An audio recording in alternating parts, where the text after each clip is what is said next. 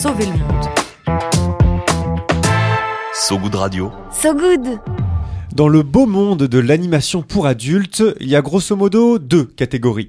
Celle à la Miyazaki, poétique, rêveuse, les animaux parlent, les arbres chantent, un chabus nous déplace, un cerf géant nous guérit. Et puis il y a une deuxième forme, disons plus triviale.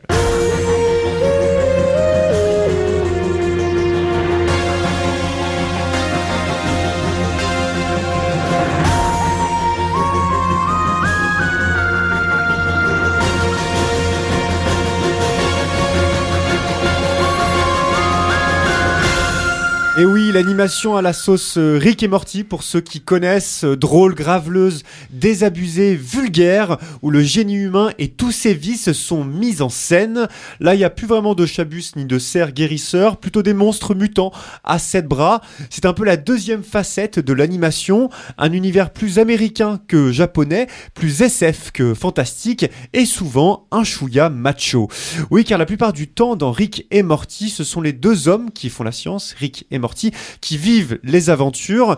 Et s'ils veulent se maintenir dans le milieu scientifique, nos amis, qu'ils soient prévenus, il va falloir évoluer sur les stéréotypes de genre. Cela dit, la série a obtenu en 2017 la parité femmes-hommes dans son équipe de scénaristes. C'est vrai, mais côté personnage dans Rick et Morty, c'est pas gagné-gagné. La lumière reste souvent braquée sur eux.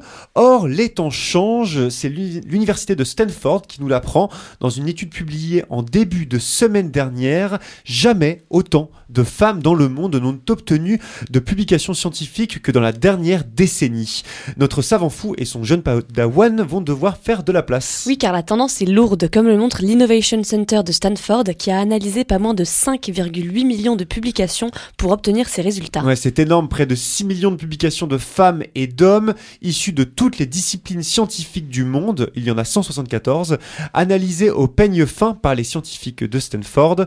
Conclusion, l'écart entre les sexes en termes de publications scientifiques s'est nettement réduit ces dernières années.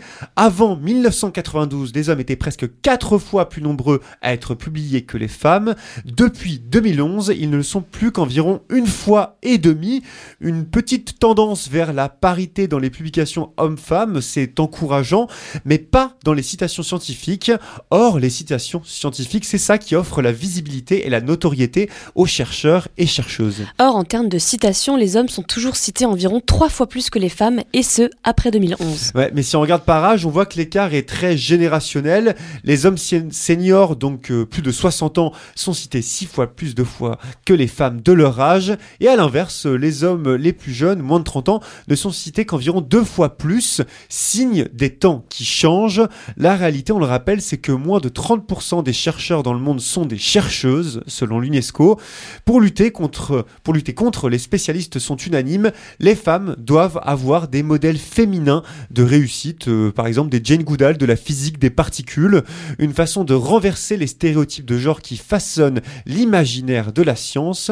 Il nous faut donc plus de Rick et Morty au féminin, plus de savantes folles comme nous avons un savant fou, plus de jeunes femmes aventurières et d'hommes à la maison.